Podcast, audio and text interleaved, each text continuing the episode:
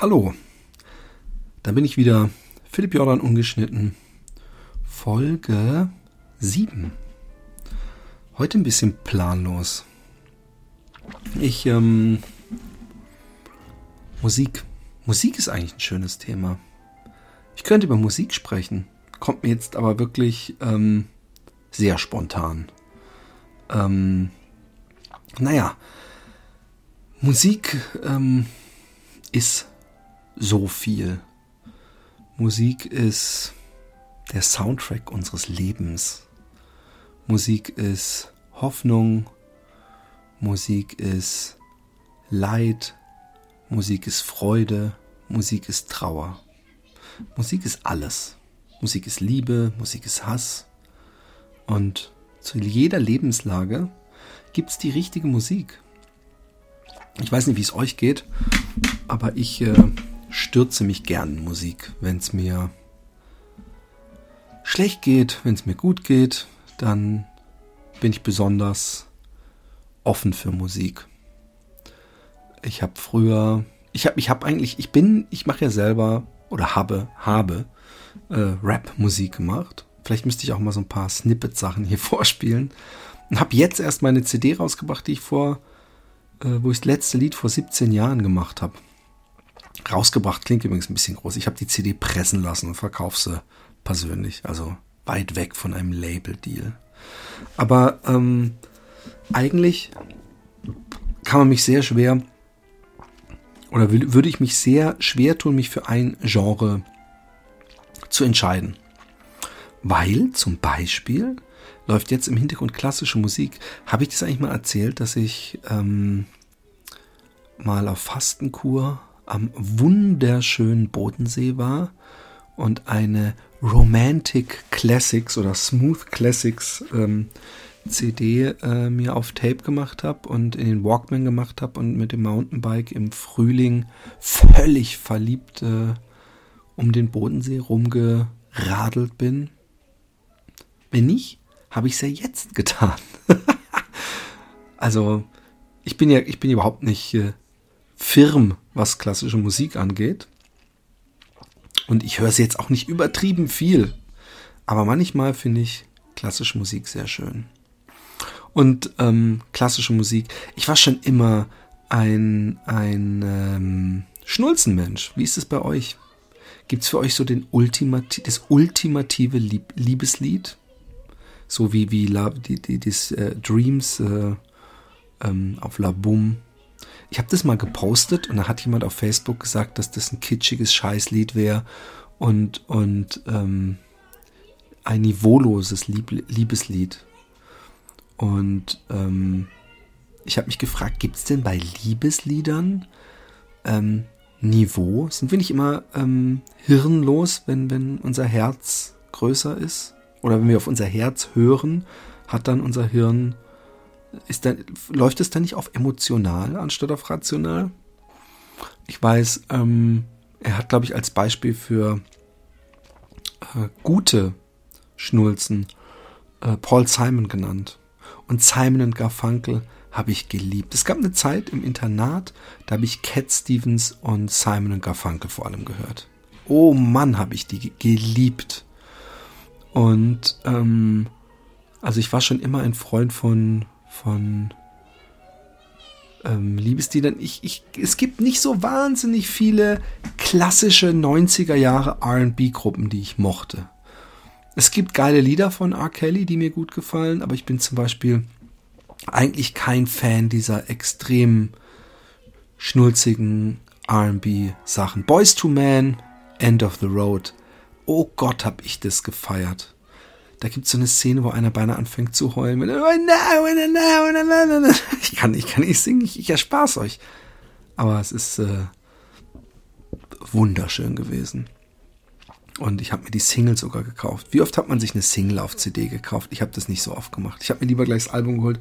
Aber hier wollte ich unbedingt die Single haben und, und habe das Lied auch einige Tage oder Wochen eigentlich äh, vor mich hin gesungen. Und ähm, Ich hatte auch mal eine Rockphase. Ich glaube, das hatte jeder Junge mal. Ich hatte so eine Yeah, äh, Metallica, Creator, Halloween äh, Phase. Slayer, ähm, Metal Hammer. Sehr kurze Phase war das bei mir. Aber deswegen, es war so eine in der Skaterzeit vor allem. Toy Dolls. Toy Dolls. Toy Dolls habe ich geliebt, weil Toy Dolls für eine Punk-Gruppe, wenn man sie überhaupt in dieses Genre zwängen will, erstens ihre Instrumente fabulös beherrschten, sondern auch ähm, der Sänger so eine lustige Stimme hatte und ihre Lieder alle irgendwie Herz und Humor hatten und so sauber gespielt waren, äh, ähm, dass allein deswegen sie vielleicht äh, Punk nicht mehr verdienen. Aber die Toy Dolls, alter Schwede, da, da, da wurde auch gesungen, schön gesungen, auch wenn der eine, so eine komische, gefakte Babystimme hatte waren Toy Dolls, ähm, leider sind sie ja, äh, waren Toy Dolls, ja, nein, ich rede jetzt den Satz zu Ende mal, nicht mich selber unterbrechen, waren Toy Dolls immer für mich äh, ganz oben. Obwohl leider Nelly the Elephant so ein bisschen das Go-To Toy Dolls Lied ist, was alle toll finden. Und das finde ich, klar, es war immer der lustige Pogo-Kracher auf der Schulparty oder in der Disco.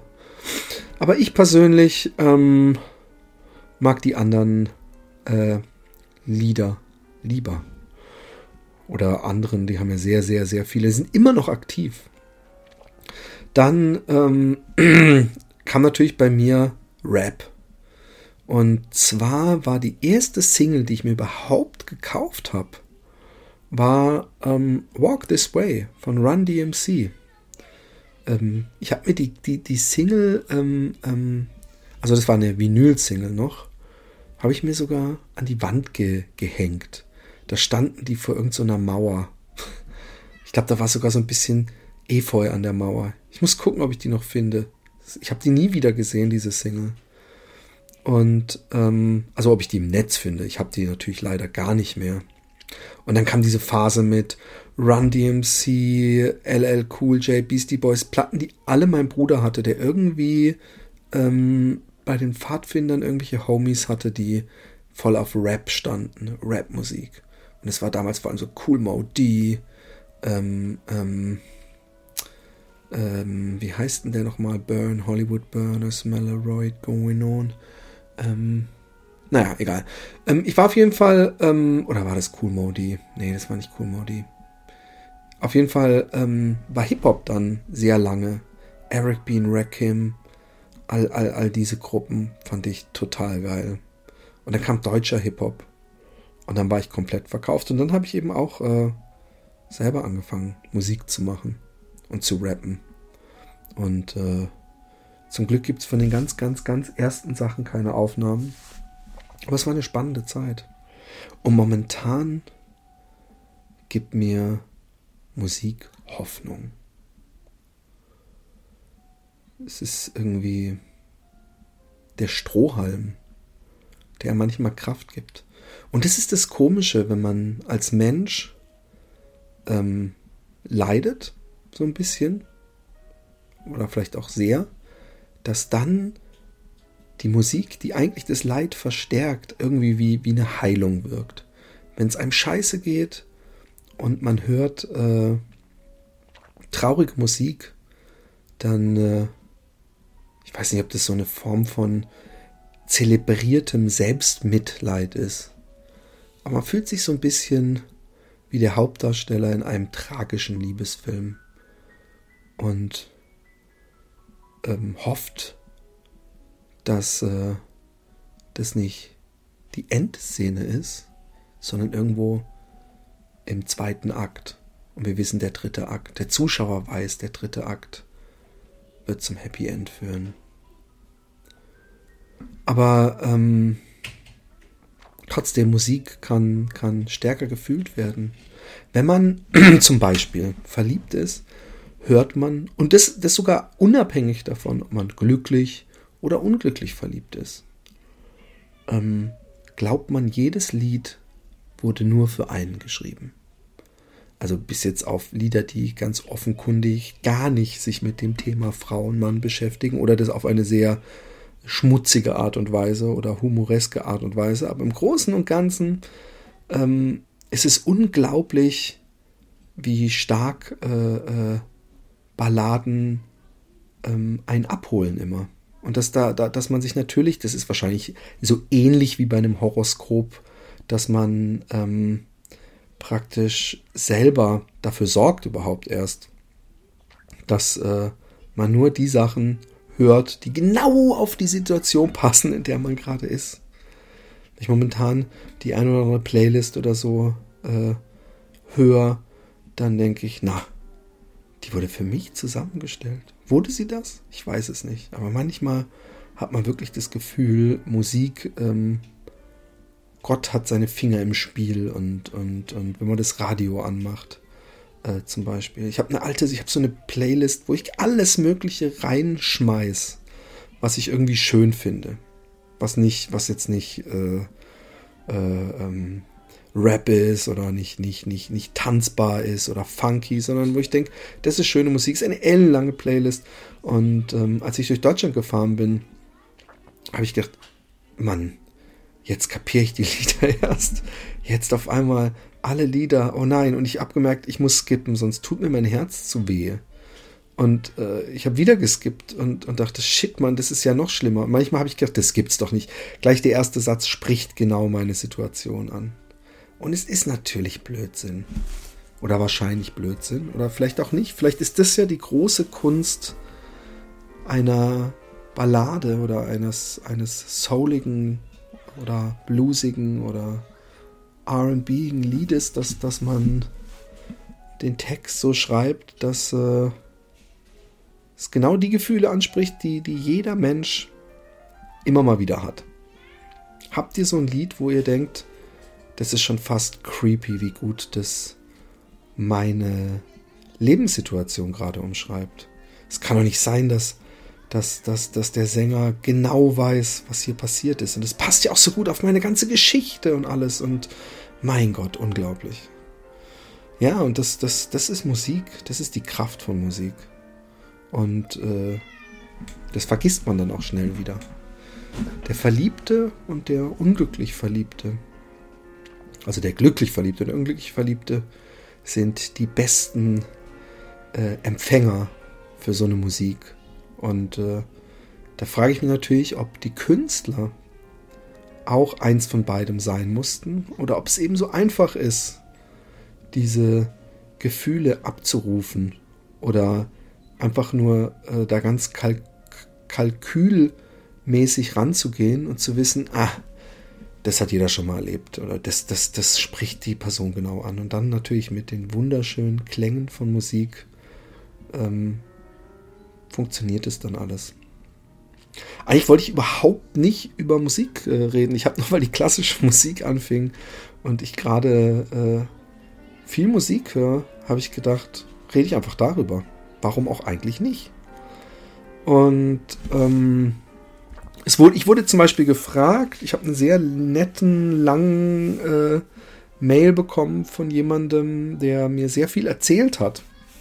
Ich weiß aber nicht, ob ich befugt bin, das im Podcast äh, vorzutragen. Aber die Frage war, rede doch mal bei Philipp Jordan ungeschnitten darüber, wie du zum Veganismus kamst.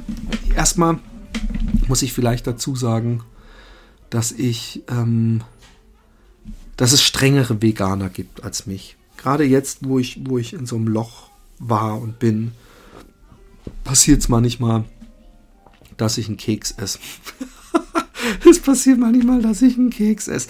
Was für ein Wurstsatz ist das bitte? Also ich meine Wurst von Weichei.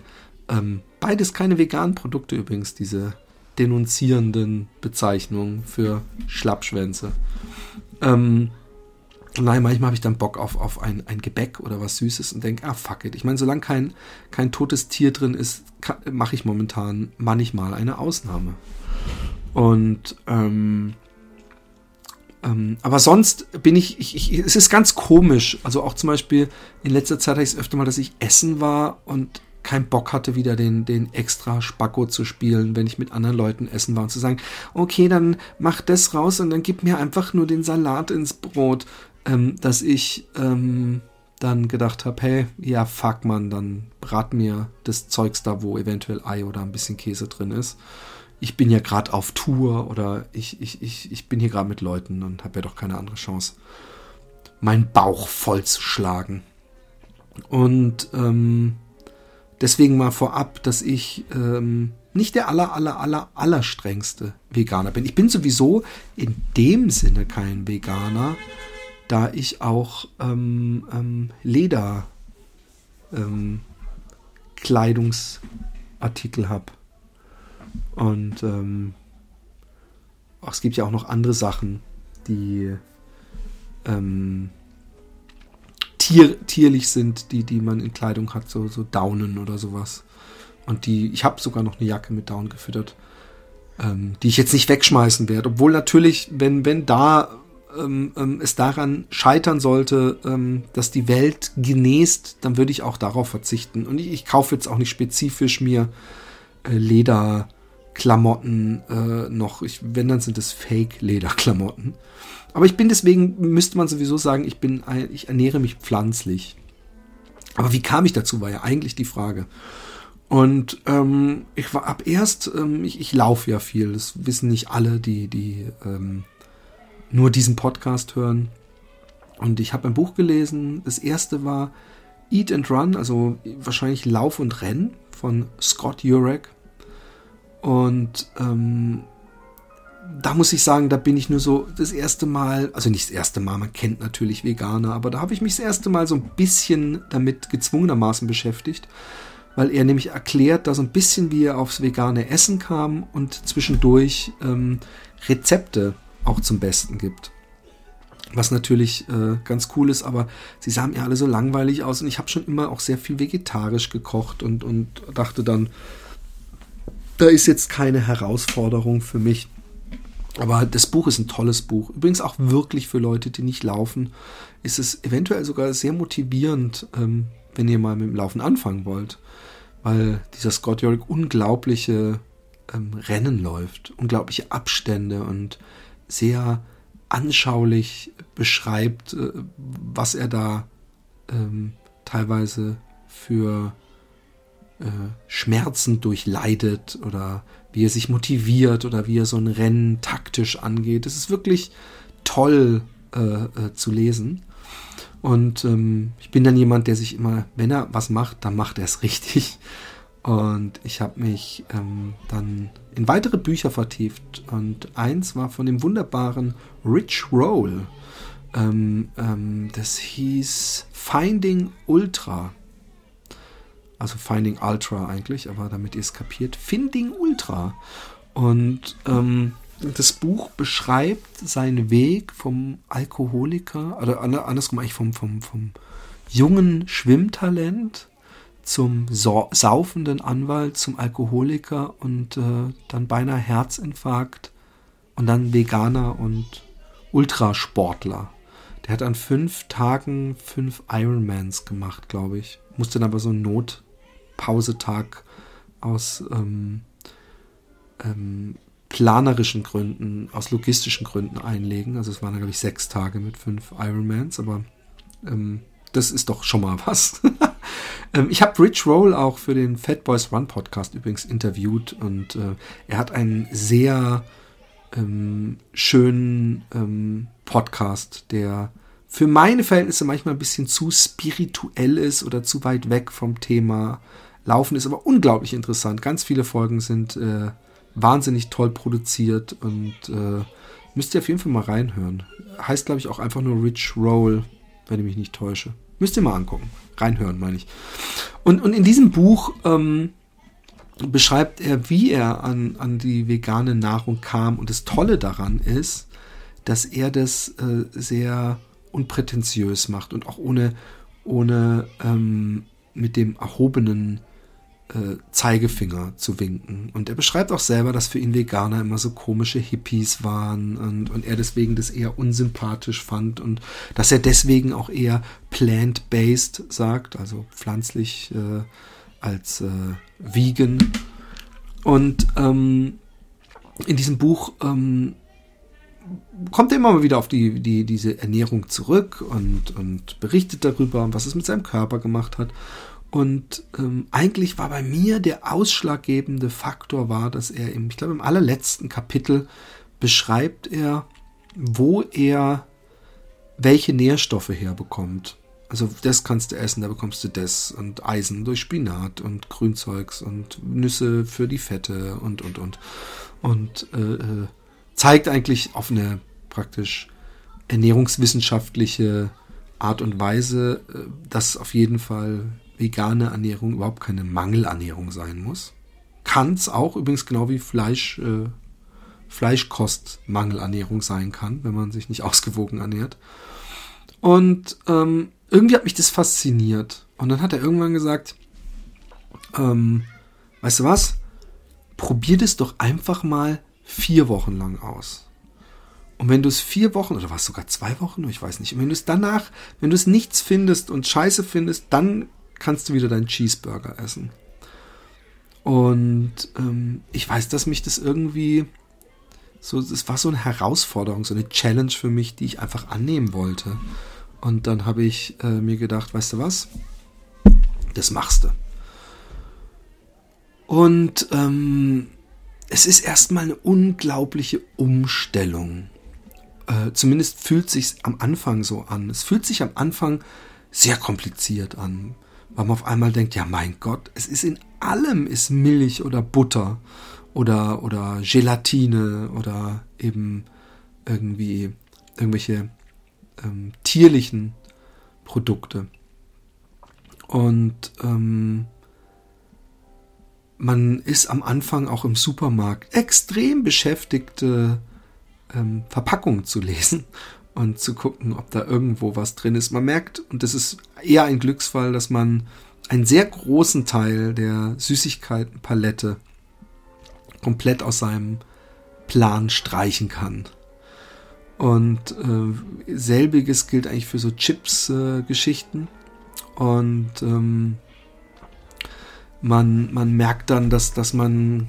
Es gibt viele Produkte, an die man sehr gewohnt ist, ähm, ähm, gewöhnt ist. Und das wäre äh, Käse, Ei und Milch. Äh, äh, auf das Fleisch und Fisch kann, glaube ich, das, da können viele Leute gut verzichten. Aber es ist schon anstrengend, äh, eine Pizza zu finden, die lecker ist ohne Käse. Und das, das geht aber. Es gibt, erstmal gibt's jede Menge äh, von der Industrie gefertigte Ersatzprodukte. So Schmelz, äh, Pizzaschmelz oder so heißt es dann. Und äh, aber es gibt auch ähm, Möglichkeiten, sich selber zu, zu, Sachen zuzubereiten. Und wenn man einen guten Mixer hat, äh, und dann, dann merkt man, dass man äh, viele Sachen umschiffen kann, sag ich mal. Ich äh, bin auch ein Freund eigentlich von so sahnigen Soßen. Und auch das lernt man zuzubereiten. Und ich koche gerne. In Deutschland muss man ja dazu sagen, habe ich gesehen. Und es ist ja ein deutschsprachiger Podcast, deswegen gehe ich davon aus, dass die meisten, die jetzt zuhören, auch deutsch sind. Gibt es ja eine unglaubliche ähm, Variationen an veganen Produkten. Also vom, da gibt es ja sogar Fleischsalat. Ähm, also so, wo man echt, ich habe ich hab mir den geholt. Ich, ich habe früher, gab es bei uns nie Fleischsalat im Kühlschrank. Ich habe es auch nie großartig gegessen. Aber ich habe mir, als ich in Deutschland war im Sommer, Fleischsalat beim Edeka geholt. Und der hat wirklich extrem so geschmeckt, wie ich mir Fleischsalat vorstelle. Aber es gibt wirklich sehr viel, also auch Spätzle und, und Käse und, und, und Burger und äh, es gibt sehr viel Produkte. Also es wird einem heutzutage, wenn man kein großer Koch ist, nicht schwer gemacht. Aber am besten schmeckt einfach und ist einfach für den Körper natürlich frisches Gemüse. Viel frisches Gemüse und Obst ist ideal. Ich sage das übrigens, obwohl ich in den letzten Wochen äh, und, und so viel Ehrlichkeit muss sein, extrem viel Scheiße gegessen habe. Und ähm, extrem viel Comfort Food, wie die Amerikaner sagen. Und äh, damit ist gemeint äh, Essen, also was weder delikat ist noch gesund, sondern was einem irgendwie gut tut Und zwar nicht dem Körper, sondern der Seele. Und da ich gerade in so einem Tief sitze, verwöhne ich mich manchmal. Irgendwie habe ich momentan habe ich das Gefühl, das Einzige, worauf ich wirklich Lust habe, ist Zucker und Fett. Aber ähm, zum Glück habe ich einen harten Trainingsplan vom ähm, Michael ähm, bekommen, Arendt, äh, für den Läuft bei mir Podcast. Da trainiert er mich und der sorgt dafür, dass ich nicht zunehme, was ganz gut ist. Also das Laufen ist dann auch wieder Heilung.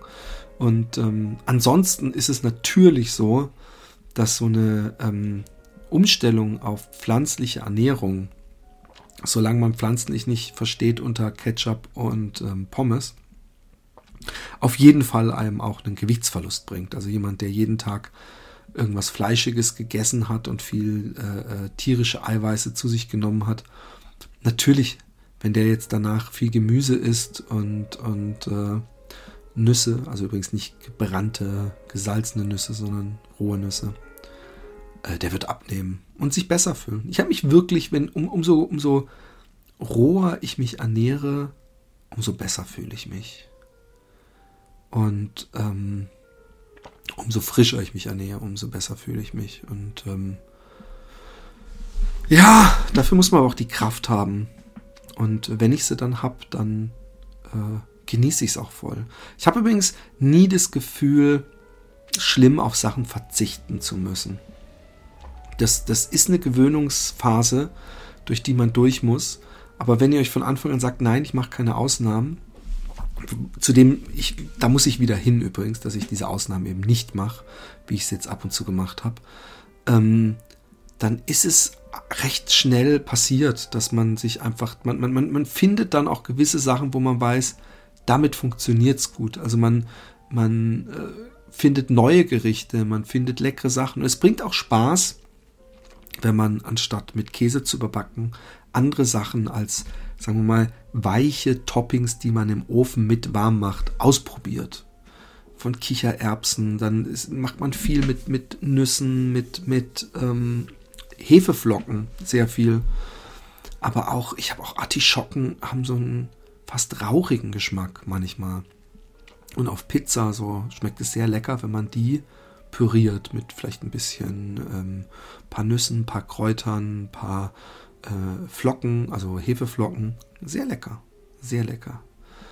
Und ähm, ja, also ich finde, es, es äh, ist nicht schwer. Und äh, auch wenn ich, wie gesagt, äh, strenge Veganer mich wahrscheinlich von oben herab angucken, dass ich ab und zu mal ein Auge zugedrückt habe.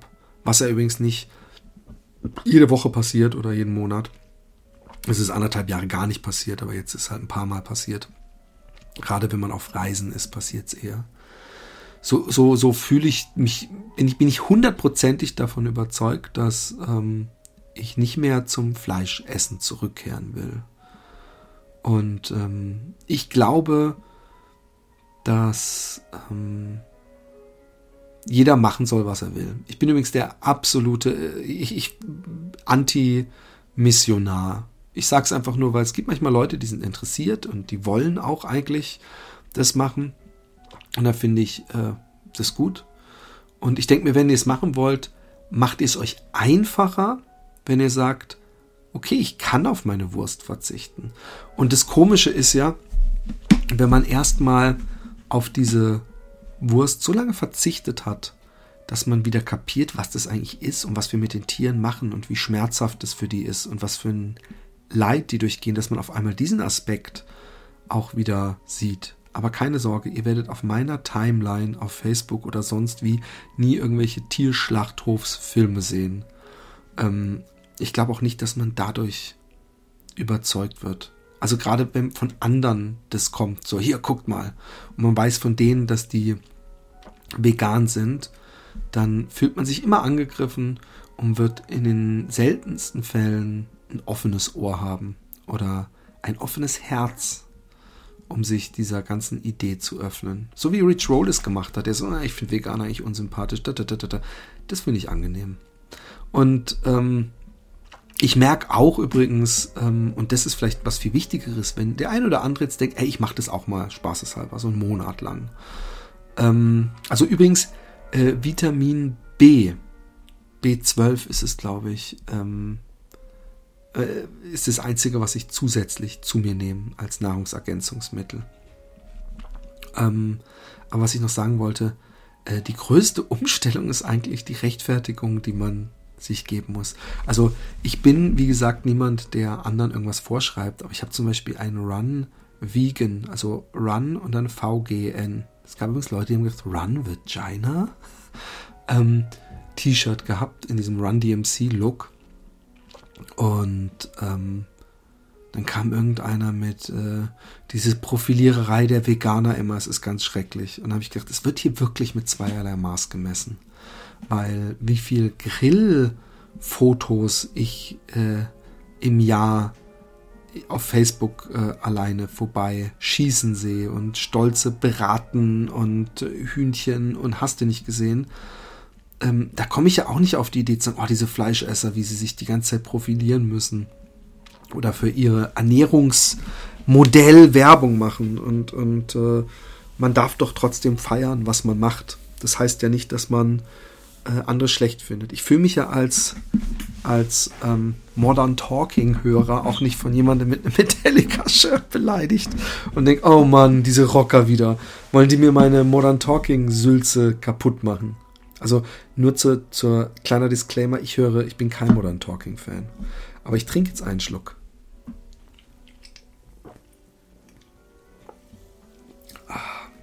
So, ähm, zurück zum großen Reizthema.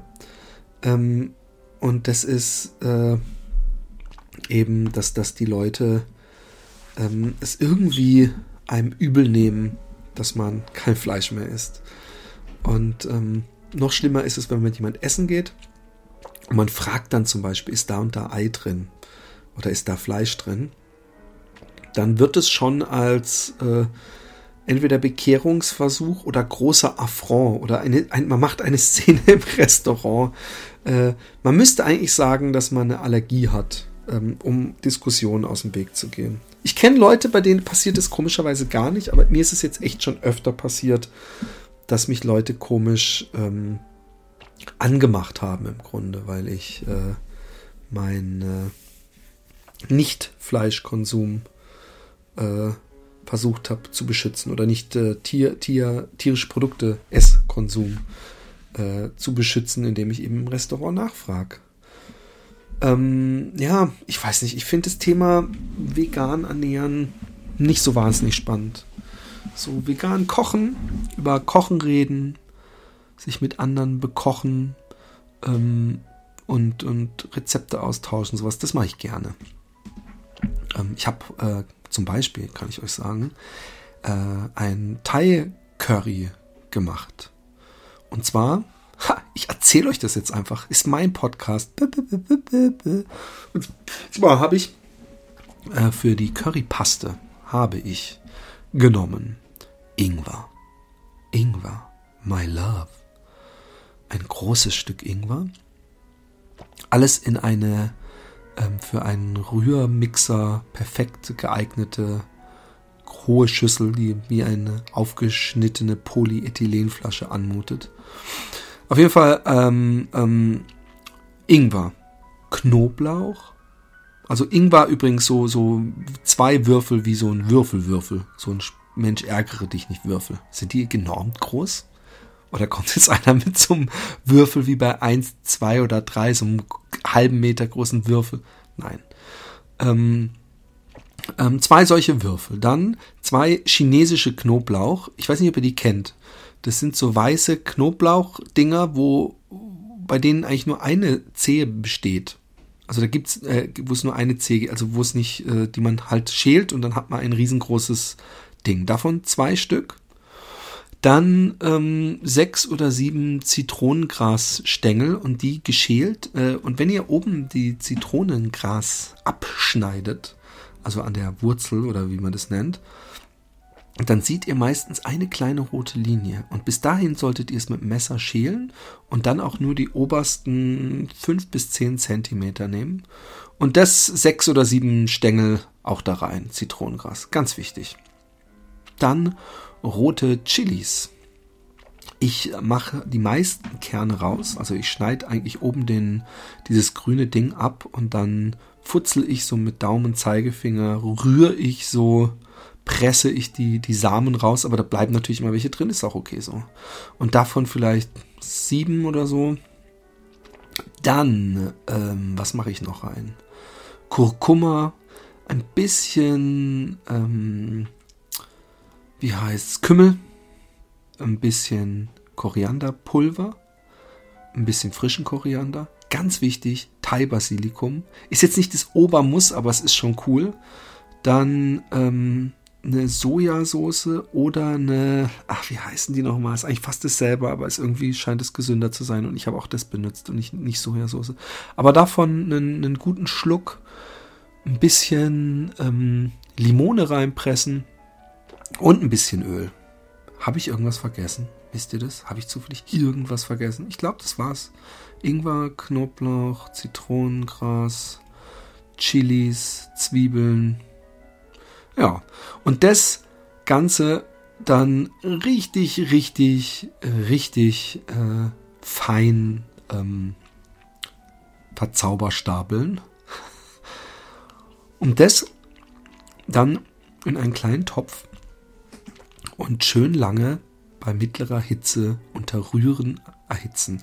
Und ihr werdet irgendwann merken, dass sich das Öl so ein bisschen absondert, aber auch, dass es von einem zähen Brei zu einem flüssigeren Brei wird. Und das heißt, dass diese ganzen Zitronengrasstückchen und der Ingwer und alles so langsam gar wird. Und dann stellt ihr das zur Seite. Und da habe ich heute Vormittag habe ich die Pfanne genommen, die Wokpfanne und habe da äh, des Zeugs reingemacht, wieder mit ein bisschen Öl anbraten lassen. Und dann ähm, habe ich Kokosmilch dazu gemacht und habe ein Bayleaf, wie heißt es nochmal? Lorbeer auf äh, Deutsch. Zwei, zwei Lorbeerblätter, ähm, ähm, indonesische und ähm, Lemon Leaves, also so Zitronen. Ich weiß nicht, es ist kein Zitronen, ist nicht von der Zitrone die Blätter, sondern von irgendwas anderem. Schmeckt sehr zitronig. Da auch noch zwei Stück rein und das so ein bisschen einkochen lassen. Und äh, in einer anderen Wokpfanne habe ich Kürbiswürfel und Lauch scharf angebraten und es dazu gemacht. Et voilà! Mit frischem Koriander und noch mehr frischem Thai-Basilikum. Tata! Und Zucker. Zucker muss dazu. Es tut mir leid. Idealerweise Palmzucker. So. Also entweder ihr habt jetzt Hunger oder ihr seid gar nicht mehr da, weil ihr denkt, Seriously? Really? Ein fucking Rezept im Podcast durchgeben? Vielleicht habe ich euch jetzt aber auch Lust gemacht. Das ist. Oh, Erdnüsse noch dazu. Erdnüsse. Lecker, lecker. Also am Ende so rein drüber und überhaupt. Es gibt noch ein bisschen crunchy Flavor und äh, schmeckt äh, gar sehr lecker. Ähm, ja, ähm, was gab's denn noch? Über Musik habe ich geredet, über vegan habe ich geredet. Ich könnte mal gucken, ob jemand von euch Lieben mir noch ein Review hinterlassen hat. Ratings and Reviews. Ähm, most recent. Ähm, wirklich schön, schreibt Rob Hack. Vielen Dank, Rob. Das freut mich sehr. Einfach toll, schreibt Chrissy. Authentisch, sympathisch, ehrlich. Echt klasse weiter so. Ach, ihr macht mich so happy. Äh, Daumen hoch, mein Lieblingspodcast sind die, bei denen Leute über etwas reden, mit dem sie sich wirklich gut auskennen. Hier redet P. Jordan hauptsächlich über etwas, mit dem er sich sehr gut auskennt. Sich selbst. Und das ist tatsächlich viel spannender, als es sich im ersten Moment anhören mag. Empfehlung. Ähm, ich könnte, ich könnte, ähm, und zwar nicht, weil ich ein, ein Musikstar bin, aber ich könnte trotzdem auch über meinen musikalischen Werdegang reden. Das habe ich nämlich irgendwie nie gemacht. Und ich habe ja immerhin schon erwähnt, ähm, also musikalisch ist auch so hochgegriffen. Ich bin fucking Rapper und habe ein paar Beats produziert. Ich kann leider nicht singen. Ich kenne Leute, die können wunderschön singen. Ich kenne Leute, die können wirklich toll komponieren. Ich kann nicht mal ein Instrument spielen. Aber ich glaube, ein musikalisches Feeling zu haben. Und wer meine Beats gehört hat, der mag das eventuell auch fühlen. Zumindest freue freu ich mich über das positive Feedback zu meiner CD. Aber ähm, jetzt äh, komme ich noch mal zurück. Äh, wie, wie fing es denn bei mir an mit der Musik? Hm. Ich glaube, es war. Ähm, boah, hey, ich könnte jetzt. Also mein erster Rapper-Freund war Trooper the Dawn. Ähm, den kennt ihr vielleicht aus einem DJ Tomic Video ähm, was er mit ihm und Lil Kim zusammen gemacht hat. Und äh, wird manchmal zu Unrecht als so einen Nana-Pop-Rapper verschrien. Und die wenigsten wissen, dass er immer Hip-Hop-Szene war.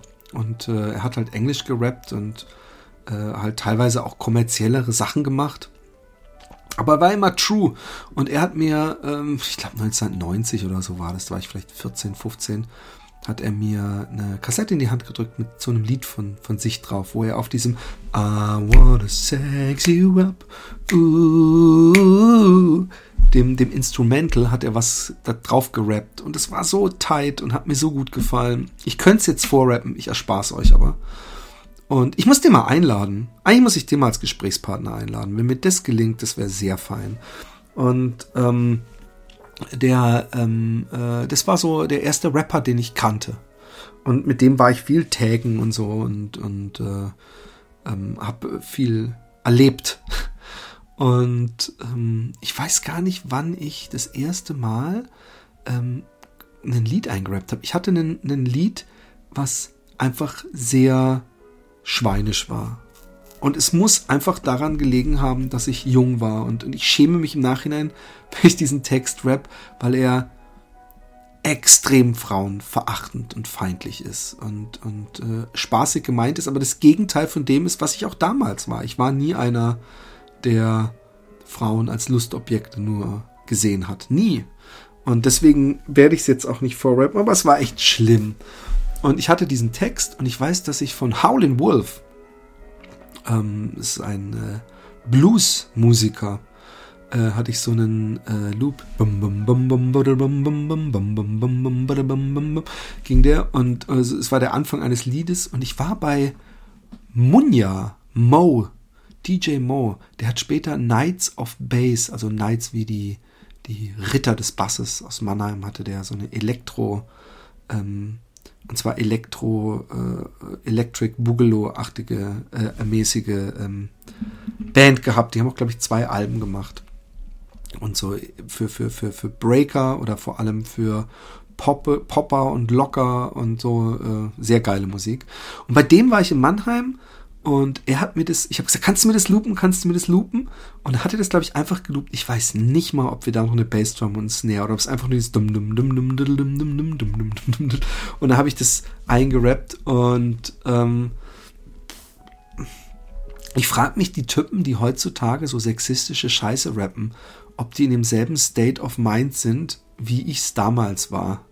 Weil es, es ist es war einfach nur Hauptsache schweinisch, Hauptsache schockierend, aber null, dass ich dahinter stand oder null, dass ich diese Message wirklich vertreten habe. Und, und ich, ich weiß nicht, ob mir das bewusst war, was, was ich da gerappt habe.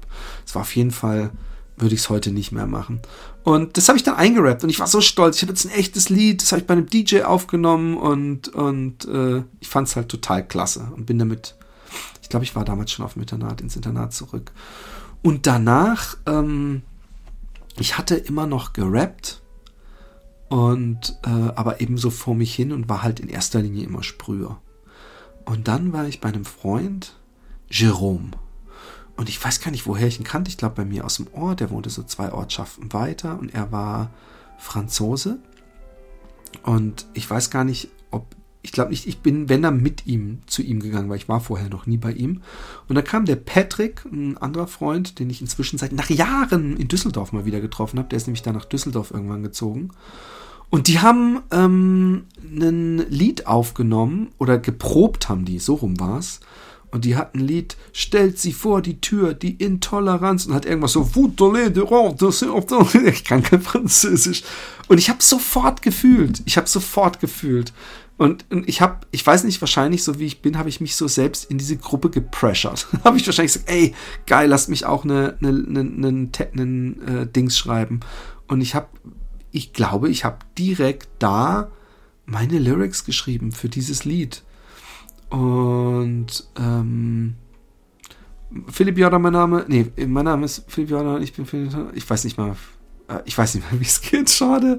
Aber danach kam der Gitarrist und der hat so ein schönes, ähm, einen Gitarrenloop gespielt. So ein äh, Ding und wir hatten eine, eine einen Drumcomputer da und äh, ähm, und es war so ein Rap-Ballade, was heutzutage keine Sau mehr macht. Ähm, Gab es aber früher oft äh, äh von LL Cool J, I Need Love. Du, du, du. Und, und, und ich habe ähm, meine Lyrics äh, auch dann so vor. Also die habe ich auf jeden Fall da geschrieben, weil ich habe das Lied so gefühlt und diesen, diesen Liebeslied. Und ich habe dann meine damals übrigens geradezu kindlichen Regeln. Und zwar hatte ich mit einem Freund von mir, äh, Jonas, ein Freund, ein eritreischer äh, äh, Kumpel von mir, ein habischer Homie, ähm, habe ich gesagt, hey, lass uns das Reason Movement gründen. Und Reason äh, von Vernunft, die Vernunftsbewegung. Und zwar geht es darin darum, gegen Rassismus zu sein, äh, und äh, Vegetarier zu sein und gegen Gewalt und, ähm, und jetzt kommt's, das war aber meine Idee, gegen One-Night-Stands. Ich fand One-Night-Stands war nicht okay. Ich weiß gar nicht, wo, woher ich diesen moralischen Highfly bekommen hatte. Und ich glaube, dass es auch ein bisschen mit Spike Lees Malcolm X-Film zu tun hatte, weil ich dachte, hey, der Typ hat eine Vision, die Gesellschaft positiv zu verändern. Ich mache das auch und, und Reason Movement, äh, äh, ich dachte, es, es, es fußt alles in der Liebe, dass die Liebe alles erklärt, weil die Liebe zu sich selbst, äh, man nimmt keine Drogen. Genau, das war's noch. Keine Drogen, kein Alkohol, kein gar nichts. Keine Drogen, kein Alkohol, kein Fleisch und Fisch und keine One-Night-Stands waren so die, die Grundpfeiler. Und der Jonas, ich weiß so, ich sag, ja, aber das mit den One-Night-Stands, das finde ich ein bisschen komisch, die Regel. Aber ich fand, für mich hat das Sinn gemacht. Und ähm, es mag jetzt die ein oder anderen verwundern, dass wir, ich weiß nicht, wie alt ich war, vielleicht 15 oder so. Es mag oder 16 wahrscheinlich Leute verwundern, aber das Reason Movement hatte immer bis zur Schließung immer nur zwei Mitglieder. mich, den Jonas und mich meine ich. Der Esel und so. Der Jonas und ich, wir waren die Reason Movement Man. Und ähm, und ich habe in diesem Lied, deswegen übrigens dieser, dieser kleine Exkurs, in diesem Lied habe ich, ähm, äh, ich sitze vor meinem Fenster, es regnet draußen, wilde Gedanken, die durch meinen Kopf rauschen, von langen Haaren einer hohen Stimme, schöne Erinnerungen, in denen ich schwimme. Ich, äh, ah, fuck, ich krieg's nicht mehr zusammen. Ganz schlimm. Äh, und da ich äh, äh viele Themen angesprochen von anderen Bands, ich, äh, äh, richt mich heute gegen One-Night-Stands, ist das äh, Herz äh, gebrochen, ist sie schnell mit einem ins Bett gekrochen. Eigentlich ganz, ganz grausam.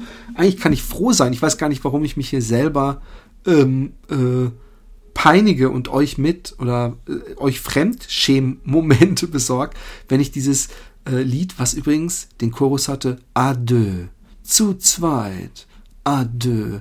Zu zweit. Hatte aber echt, wir hatten einen tollen Gitarristen und wir haben diese beiden Lieder auch im Studio aufgenommen. Und vielleicht muss ich den Jerome fragen, ob er das irgendwo noch hat und irgendwie digitalisieren kann. Und dann kann ich es irgendwie in einer anderen Folge mal vorspielen. Ich glaube, allein für den Comedy-Faktor wäre es toll. Äh, wir haben auch nur zwei Lieder immer gehabt. Das war dieses äh, Toleranzlied, also gegen die Intoleranz und das Liebeslied A deux zu zweit. Und was noch viel besser war, wir hatten einen Proberaum in Karlsruhe.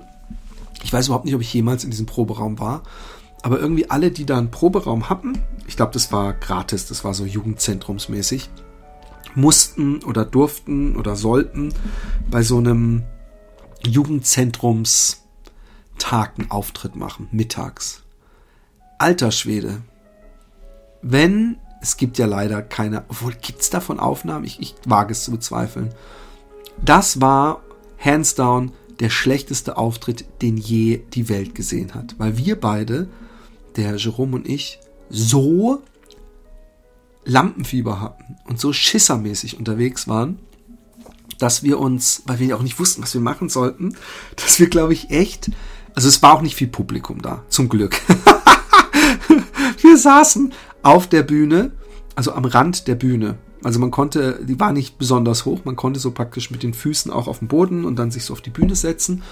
Und wir haben so unsere äh, Arme so praktisch unseren Knien abgelegt und haben so zwischen unseren Beinen mit Blick nach unten oder zur Seite, aber bitte nie zum Publikum, diesen Text runtergerappt. Oh man, wir waren jung und dumm und, und äh, vor allem verdammt verlegen. es ist zu geil, wenn ich darüber nachdenke. Es ist echt äh, ähm, schlimm. Aber ähm, wir haben danach in der Südstadt nochmal einen Auftritt gehabt. Und den ähm, sollte, den sollte die Bola filmen. Und die Bola war übrigens die Schwester vom, vom Trooper.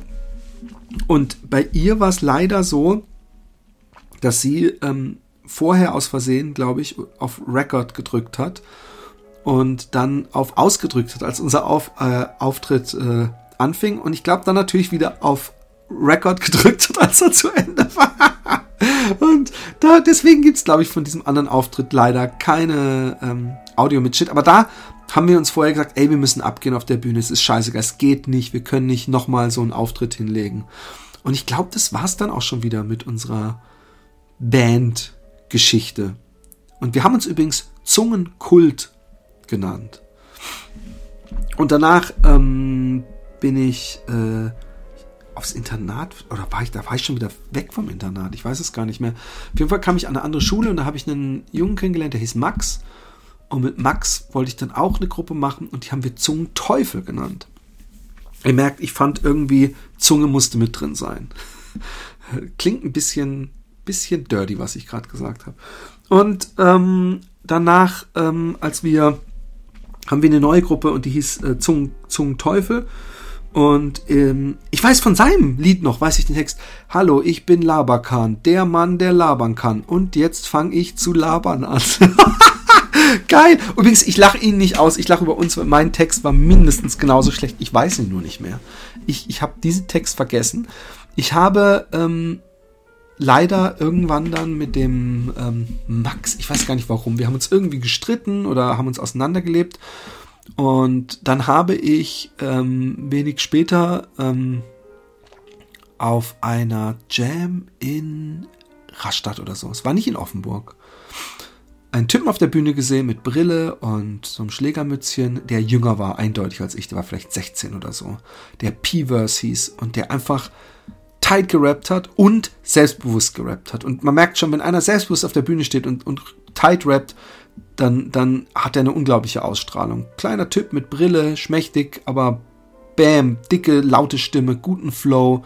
Was damals noch selten war, das kann man sich nicht mehr vorstellen. Damals gab es einfach viele hölzerne Rapper, die einfach nicht, nicht geflowt haben. Das, das ist heutzutage anders. Heutzutage können selbst die, die, die dümmsten Gangster-Rapper gut flowen. Also da, da ist nicht mehr so, dass man denkt, oh Gott, oh Gott, das reimt sich ja nicht oder oh Gott, ist das, ist das wack. So, so, es, es mag vom Inhalt her äh, oder ist vom Inhalt her sehr oft so, dass man die Hände über dem Kopf zusammenschlagen müsste. Aber äh, heutzutage sind die Produktionen und die Raps haben schon alle Hand und Fuß. Aber damals äh, war das eben noch nicht so. Und dann habe ich mit äh, P-Verse ähm, zusammen Zungenteufel weitergemacht und habe meinen äh, alten Internatskollegen Johann noch mit dazu genommen, der sich Darwich nannte. nannte. Und wir haben mehrere Lieder produziert und ähm, zwei sind auf dem ersten Karlsruher Rap-Sampler, der Karls Rules. Das war übrigens meine Idee. Ähm, weil, weil die Amis, die bei uns stationiert waren, haben immer Karlsruhe gesagt. Und ich finde Karls Rules, also wie Karlsruhe Rules, fand ich eine geile Idee und ich habe auch das Cover gemacht ähm, für die CD. Und die lag auch wirklich so überall im WOM. Gab, gibt's WOM noch? Wahrscheinlich nicht. World of Music. Im Hertie oder Karstadt gab's das immer. Und äh, da lag die und die wurde auch, glaube ich, da gab's sogar eine zweite Auflage von, weil es war eine, eine Compilation mit allen möglichen äh, äh, mehr oder weniger amateurhaften Rap-Gruppen aus Karlsruhe. Und ähm, ich habe die CD leider selber nicht mehr. Ich kenne Leute, die sie noch haben, aber die wollen sie mir nicht geben. Und äh, da hatten wir Einmal das Lied Höllisch gut, nein, nein, teuflisch besser. Und das andere Lied, doch pass auf, wenn man vom Teufel spricht. Plötzlich sind sie da, Piwörste Beverse und Gigant der Bösewicht. Gigant der Bösewicht. Dass man sich nicht schämt, solch, also da, auch, auch das noch, nichts, wo, wo ich heute mega dahinter stehen würde. Also wie, wie die Musik, äh, äh, die Texte teilweise. Ich kann mich übrigens auch null an den Text von dieser Zungenteufel-CD erinnern. Vielleicht manchmal ein Special, wo ich so diese, diese alten Lieder vorspiele. Es kann durchaus sein, dass ich mich irgendwann mal dazu herablasse. Und also herablasse nicht, weil ihr so weit unten seid und ich äh, so, so gnädig bin, euch das vorzuspielen, sondern weil es so, so, so schämig ist für mich, so alte Musik vorzuspielen.